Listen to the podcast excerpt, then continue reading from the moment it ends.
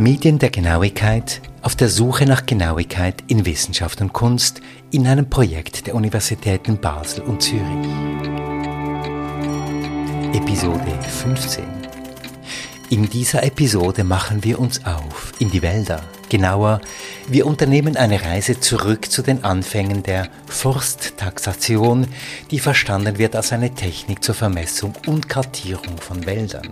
Gedacht, um Wälder produktiv zu halten, aber mit dem Nebeneffekt, dass auch der sogenannte Waldfrevel für weite Kreise viel schwieriger wurde erzählt uns Lisa Kronjäger, Medienwissenschaftlerin und Doktorandin an der Universität Basel.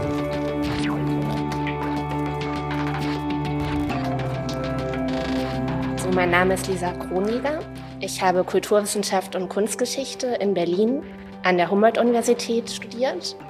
Und dort habe ich auch eine Zeit lang als Hilfsassistentin in einem Filmszenografie-Projekt gearbeitet. Das ist vielleicht die Gemeinsamkeit äh, zur Forschung von David Bucheli. Und ursprünglich fasziniert an der Kulturwissenschaft hat mich auch gerade, dass so viele interdisziplinäre Bezüge möglich sind.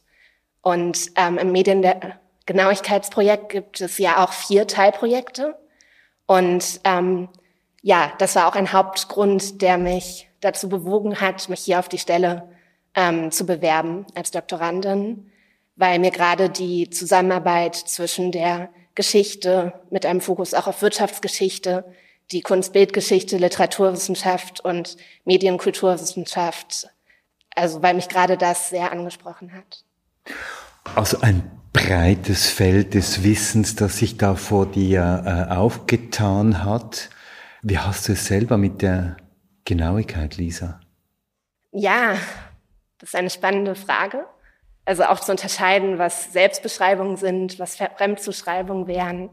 Also kreatives Chaos ist eigentlich ein Wort, was mir oft ähm, zugeschrieben wurde. Aber gerade im wissenschaftlichen Arbeiten ist Genauigkeit etwas, was Grundlagen schafft. Also wenn man genau eine Zitatangabe geben kann oder auf Daten verweisen kann, schafft es auch sowas wie Glaubwürdigkeit oder Vertrauen ja, dort finde ich auch oft spannend, was rhetorisch ist und ähm, was wirklich dazu beiträgt, ähm, die Wissenschaft ja auf eine gute Weise zu begehen.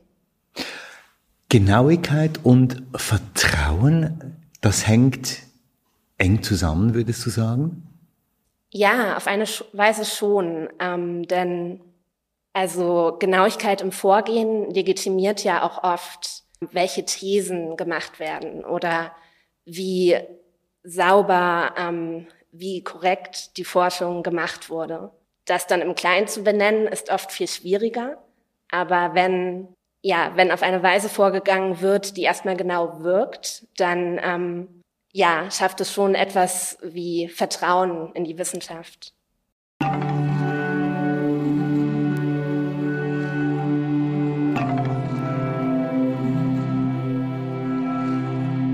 Und um Vertrauen geht es ja in einem gewissen Sinn auch in deinem Forschungsprojekt, nämlich Vertrauen darauf, dass bestimmte Techniken in der Forstwirtschaft funktionieren im Sinne der Nachhaltigkeit. Es geht in deinem Forschungsprojekt um Arbeitsschritte der Forsttaxation.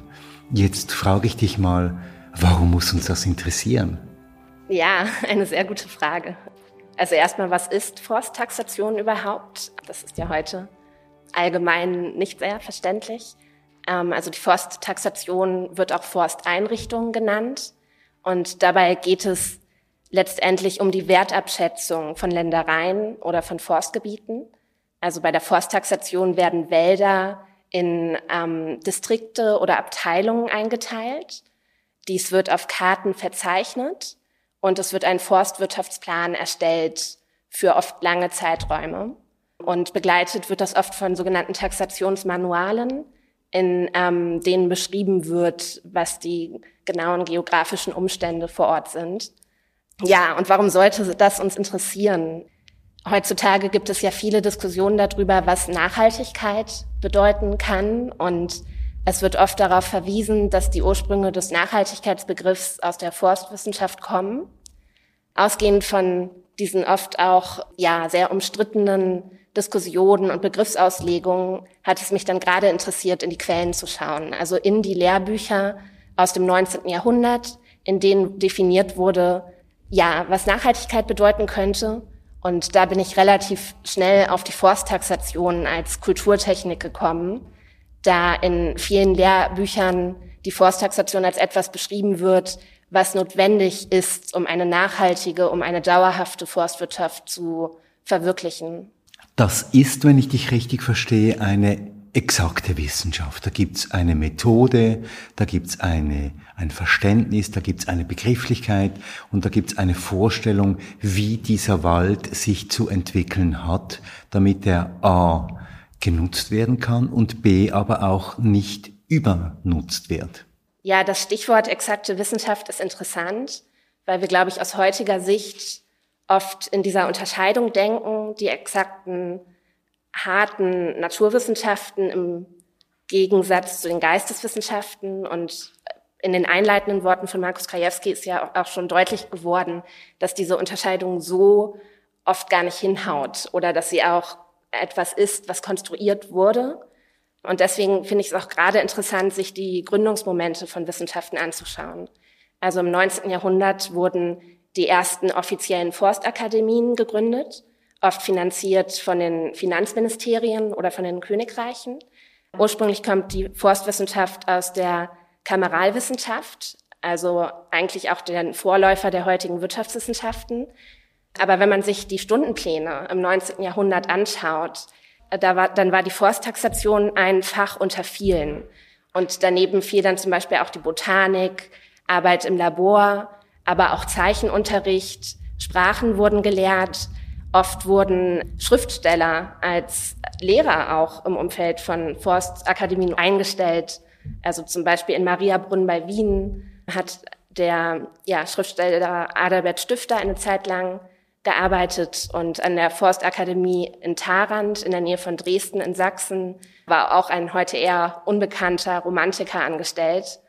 Also das ist auch etwas, was mich sehr interessiert hat, inwiefern auch im Umfeld von Forstakademien Künstler und Künstlerinnen gewirkt haben, inwiefern Forstakademien Ziele von akademischen Reisen waren, ähm, wo dann auch Menschen, die sich mit Pädagogik beschäftigt haben, ähm, oder auch mit Frauenbildung hingefahren sind, um sich die Konzepte anzuschauen. Also ich glaube, im 19. Jahrhundert wäre diese Zuordnung exakte Wissenschaften, nicht exakte Wissenschaften ganz anders ausgefallen oder auch Interdisziplinarität war, glaube ich, etwas, was sehr selbstverständlich war. Nach welchen Prinzipien wurde denn diese Forsttaxation durchgeführt? Was waren da die Leitprinzipien, nach denen das durchgeführt wurde? Ja, vielleicht zitiere ich dazu kurz aus einem Lehrbuch, das 1805 erschienen ist oder deren zweite Aufgabe, Aufgabe 1805 erschienen ist, um genau zu sein. Dort heißt es, die Taxation der Forste oder die genaue Bestimmung des gegenwärtigen und künftigen nachhaltigen Holzertrages der Waldung ist unstreitig einer der wichtigsten Gegenstände im höheren Forstwesen, denn es lässt sich keine dauerhafte Forstwirtschaft denken und erwarten, wenn die Holzabgabe aus den Wäldern nicht auf Nachhaltigkeit berechnet ist. Ja, erstmal fällt auf, dass in diesem Zitat das Wort nachhaltig zweimal fällt. Und zwar geht es darum, dass die Holzerträge aus Wäldern genau berechnet werden sollen können. Und nicht nur das, sie sollen langfristig am besten gleich groß bleiben. Der Hintergedanke dabei ist, dass nur so am besten kontrolliert werden kann, wie viele Bäume gefällt werden. Und idealerweise sollten nur so viele Bäume gefällt werden, wie gleichzeitig neu heranwachsen können. Das klingt erstmal ziemlich utopisch, also wenn man das von heute aus betrachtet.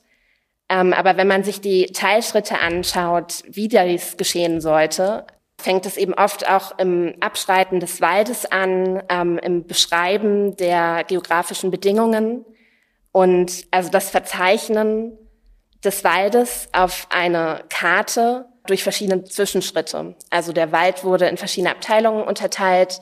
Die dominierende Baumart wurde bestimmt. Es wurden Versuche durchgeführt, welche Baumart in Abhängigkeit von welchem Boden welchen Ertrag in welcher Zeit ähm, generieren konnte. Und besonders interessant dabei ist, dass in über dieser Übersetzung vom Wald auf Papier ähm, am Ende Legenden stehen, die zum Beispiel nur noch die dominierende Baumart in einem Gebiet verzeichnen oder nur noch die Altersklasse mit römischen Zahlen ähm, darstellen.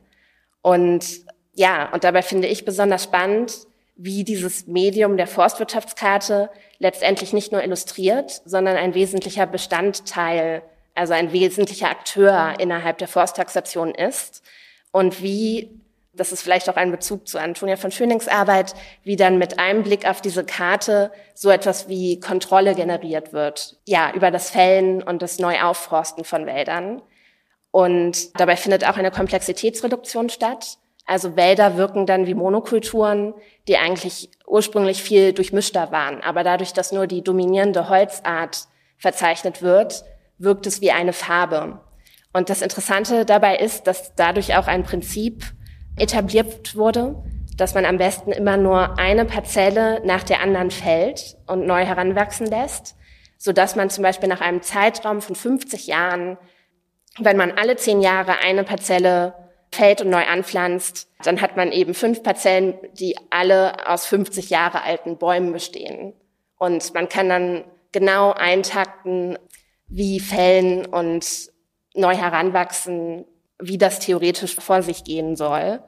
Aber die Konsequenz ist letztendlich, dass nicht nur Biodiversität eingeschränkt wird.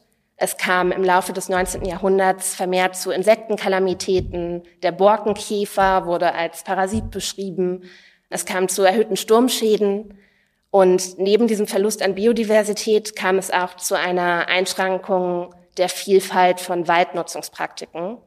Und das interessiert mich letztendlich sehr in meiner Doktorarbeit. Also wie über wissenschaftlich, also wie über diese Forsttaxation als wissenschaftliche Kulturtechnik, also letztendlich Monokulturen privilegiert wurden, obwohl das Gegenteil oder nicht das Gegenteil, aber es wurde am Anfang letztendlich etwas anderes intendiert. Also man wollte Holznöte vermeiden, man wollte die langfristige Existenz von Wäldern sichern, man wollte für, für das Staatswohl sorgen, ähm, aber dadurch, dass es oft nur als Ertragsnachhaltigkeit konzipiert wurde, gingen dann Aspekte wie Biodiversität oder soziale Gerechtigkeit wurden dann zu etwas, von dem leicht abstrahiert werden konnte. Das heißt, es hat sich hier auch ein Expertenwissen, auch ein Herrschaftswissen herausgebildet, zu dem eben auch nicht mehr alle Zugang hatten. Ja, also die Frage von Zugang ist natürlich eine große Frage im 19. Jahrhundert. Also forstwissenschaftliche Diskussionen wurden über Publikationen geführt, über forstwissenschaftliche Zeitschriften, von denen es im 19. Jahrhundert sehr viele gab, auch auf vielen verschiedenen Sprachen. Aber die wurden wahrscheinlich nur von Menschen gelesen, die sich entweder für die Forstwissenschaft interessierten oder selber das Fach studieren konnten. Ja, und das konnten eine Zeit lang auch nur adlige Männer sein. Dann gab es große Diskussionen darüber, ob auch bürgerliche, nicht adlige Menschen zugelassen werden sollten. Also Ausschlussbedingungen sind eh eine Frage, die man, glaube ich, in vielen Wissenschaften immer mitdenken müsste. Was bei dem Beispiel der Forsttaxation ist, interessant ist, ist, dass während der Taxation ähm, nicht nur die Ländereien bewertet wurden, sondern auch eine Bewertung über andere Kulturtechniken erfolgte. Also in den Lehrbüchern ist zum Beispiel oft die Rede von Holzfrevel oder Waldfrevel. Also Holzfrevel konnte zum Beispiel bedeuten, dass Bäume einzeln aus dem Wald entnommen wurden. Also man nannte dies auch Plentern oder Holzfrevel bezog sich auch auf Raffholzsammeln, auf das Sammeln von Reisig und Waldstreu, also letztendlich Blättern, mit denen dann Tiere gefüttert werden konnten oder womit der Dung von Stalltieren aufgefangen werden konnte, um dann die Felder zu düngen. Ähm, und Waldfrevel bezog sich auf das Weiden von Tieren im Wald, also zum Beispiel von Schweinen oder von Ziegen ähm, und das war verboten. Das heißt, diese Waldtaxation führte dazu, dass man einen Plan hatte für diesen Wald, aber in diesem Plan waren dann eben die Menschen, die in der Nähe dieser Wälder lebten, die eben auch ein Stück weit vielleicht von diesen Wäldern lebten und die von diesen Wäldern ihr kleinen Profit herausziehen wollten, die waren da nicht mehr vorgesehen. Ja, beziehungsweise in den ähm, Berichten, also in den Taxationsmanualen gab es immer auch eine Rubrik über die Eigentumsverhältnisse und über die Waldnutzungsformen. Und dort wurde genau beschrieben, in der und der Region äh, liegt, also kommt es oft zu Waldfrevel und dies soll unterbunden werden. In dem, äh, zu dem Zeitpunkt so und so soll dieser gesamte Bereich gefällt werden und dann neu heranwachsen. Und parallel dazu wurden Regeln und Verbote erstellt zu diesen Praktiken. Das war nichts Neues. Also Waldordnungen zum Beispiel sind seit mindestens dem 16. Jahrhundert überliefert und vorher gab es auch also sogenannte Weistümer oder es gab Klosterordnungen oder es gab mündliche Abmachungen und auch in ähm, verschiedenen Formen von Waldgenossenschaften oder auch in Allmendeverwaltungen gab es immer Regeln, wo die Weide erlaubt ist im Wald, zu welchen Jahreszeiten sie erlaubt wurde. Aber im 19. Jahrhundert ist eben das Neue, dass mit der Forstwissenschaft als wissenschaftlich etablierender Disziplin dann eben noch eine andere Instanz dazu kam, die dann auch eine Begründung lieferte, warum die Weide komplett im Wald verboten werden sollte und nicht nur eingeschränkt werden sollte. Und besonders interessant finde ich, dass in den 1820er, 30er und 40er Jahren vermehrt Holzfrevelverurteilungen stattfanden. Da dokumentierst du ja auch eine Geschichte einer Schweizerin, die für ihren Holzfrevel äh, verurteilt wurde. Ja, das ist die Geschichte von Elisabeth Wenger, von der ich eigentlich nur aus einem Holzfrevel-Strafregister erfahren konnte. Also ein sehr sperriges Wort. Aber Holzfrevel-Strafregister wurden in sehr vielen Regionen angelegt. Im ähm, Basler Staatsarchiv konnte ich Akten sichten, die in einem Zeitraum von 1820 bis, ich glaube, 1899 angelegt wurden. Und ähm, Elisabeth Wenger taucht in diesen tabellenförmig angelegten Akten äh, mindestens zweimal auf. Also das war das Verzeichnisse derer vom 1. Juli 1819 bis 11. Juni 1820 eingezogenen Waldstrafen im Bezirk Bierseck. Und in diesen Akten gibt es dann eine Tabelle. Ganz links stehen die Namen und die Herkunftsgemeinden, dann das Datum natürlich. Und dann gibt es eine Spalte für die ähm, Höhe der Strafen. Das war im Fall von Elisabeth Wenger ein Franken. Und eine weitere ähm, Spalte für Ersatzleistungen, die zusätzlich erbracht werden mussten, auch in Franken angegeben. Und dann die Summe. Und das Interessante dabei ist, dass man sich natürlich fragt, oh, was hat Elisabeth Wenger denn eigentlich getan? Und warum wurde dies mit einem Franken bestraft, was heute nach wenig Geld klingt, aber in der damaligen Zeit war das im Verhältnis zum Lohn sehr viel Geld. Also es gibt zum Beispiel einen historischen Lohnindex, der berechnet hat, dass ein Franke ähm, 1819 117 Franken entsprochen hätte, im Verhältnis zu einer Person, die auf dem Bau arbeitet. Und Elisabeth Wenger hat bestimmt nicht auf dem Bau gearbeitet. Ich konnte leider nicht erfahren, welchen Beruf sie ausgeübt hat. Also das Interessante ist, dass diese Akten eben weder das Motiv noch die sozialen Umstände noch Aussagen der Angeklagten protokolliert haben. Und das war kein Zufall, sondern es gab zum Beispiel in Preußen gab es Initiativen, dass man Holzdiebstahl, Holzfrevel anders bestrafen sollte, je nachdem, ob es aus sozialer Not heraus entschieden wird oder ob das Holz zum Beispiel danach verkauft wird. Aber es hieß, dass es zu so vielen Holzfrevelverurteilungen kommt, dass die Richter viel zu viel Arbeit hätte, hätten, um die ganzen Holzfrevlerinnen, sehr oft waren Frauen und Kinder dabei, einzeln zu befragen. Und deswegen finde ich hier im Staatsarchiv zum Beispiel auch keine Aussagen von Elisabeth Wenger denn eigentlich reichte die Aussage von einem Forstbediensteten schon aus, um die Personen zu verurteilen, ohne dass sie Einspruch erheben konnten. Und auf der anderen Seite erzählst du die Geschichte von einem Schweizer, der heißt äh, Elias Landolt, der eigentlich ein junger Bauer war und nebenbei Landmesseraufgaben äh, ausführte, wie der dank der Forstwirtschaft eben Karriere gemacht hat. Also 1821 ist er geboren. Also interessanterweise genau dann, als diese Holzriefe Strafregister angelegt wurden. Mit 21 Jahren wurde er an die Zürcher Industrieschule geschickt. Und dann wurde er zur Ausbildung nach Deutschland geschickt, also auf verschiedenen Stationen, erst in den Schwarzwald nach Stuttgart und dann an die Forstakademie in Tarant bei Dresden. Dort waren zu der Zeit sehr viele internationale Studierende, zum Beispiel auch aus Skandinavien, aber auch aus Portugal, Spanien. Mit Frankreich gab es regen Austausch. Dort gab es auch eine Forsthochschule in Nancy.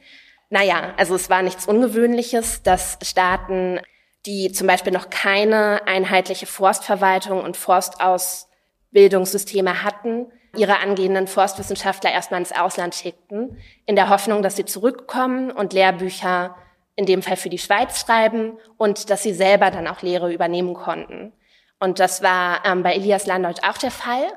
Also er kam zurück, hat Bericht erstattet, ähm, hat später selber ein Lehrbuch geschrieben über die Taxation der Wälder in Winterthur und bei der Gründung der Polytechnischen Hochschule in Zürich bekam er die, eine der ersten Professuren für Forstwirtschaft. Und später war er auch bei der Ausarbeitung des Nachhaltigkeitsparagraphen im Schweizerischen Waldgesetz mitverantwortlich, der auch bis heute weiter gilt. Also das interessiert mich auch sehr, wie transnational eigentlich die Aneignung dieser Forsttaxationsverfahren waren.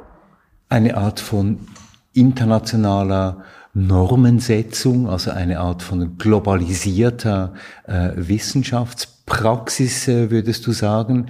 Jetzt, wie wirkt das nach bis heute? Also ich wäre etwas vorsichtig damit zu sagen, dass es die ersten Erfolge in der Nachhaltigkeitswirtschaft gab, denn paradoxerweise gelten gerade die Praktiken, äh, die damals als nicht nachhaltig verboten wurden, heute als Praktiken der Resilienz also insbesondere die Waldweide oder auch die Agroforstwirtschaft, ähm, wird heute empfohlen, gerade um auch flexibel auf die Klimakrise reagieren zu können.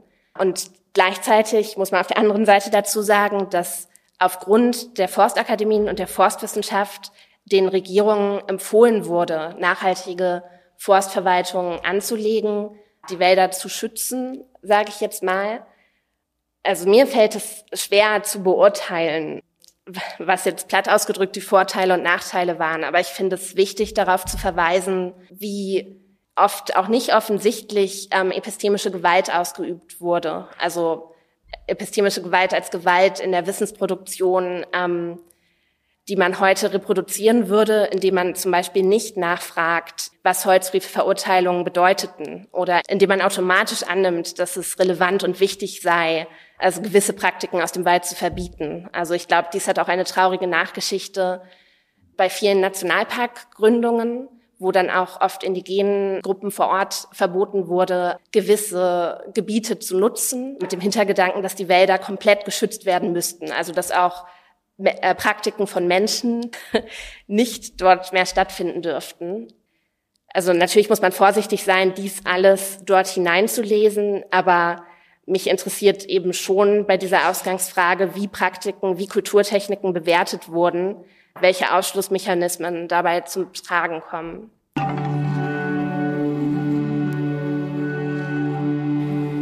Das war Episode 15 von Medien der Genauigkeit mit Lisa Kronjäger, Doktorandin am Seminar für Medienwissenschaft der Universität Basel mit den Fragen von Christoph Keller. Und was passiert in Episode 16? Episode 16 ist die letzte Episode von Medien der Genauigkeit und darin geht es um blinde Historiker, um Kopisten und noch einmal ganz grundsätzlich um Genauigkeit. Medien der Genauigkeit in einem Synergia-Projekt finanziert vom Schweizerischen Nationalfonds, an dem beteiligt sind die Professuren für neuere Kunstgeschichte, für neuere deutsche Literatur, für Geschichte und Theorie der Medien, alle drei an der Universität Basel, sowie die Professur für Geschichte der Neuzeit an der Universität Zürich. Alle Details zum Projekt und zu allen Teilprojekten sind zu finden unter www.genauigkeit.ch. Dieser Podcast ist eine Produktion von Podcast Lab mit der Musik von David Hilowitz. Zu hören auf der Webseite des Projekts Genauigkeit www.genauigkeit.ch, auf Apple Podcasts, auf Spotify, auf podcastlab.ch und überall dort, wo Sie auch sonst die guten Podcasts finden.